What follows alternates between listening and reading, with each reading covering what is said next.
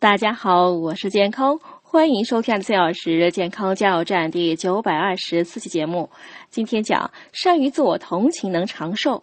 有研究证明，压力的储存十分容易，如果不好好应对，一点小小的事儿，比如交通堵塞，都会影响到人的健康。心理压力呢，会导致包括生病、受伤、炎症等身体反应。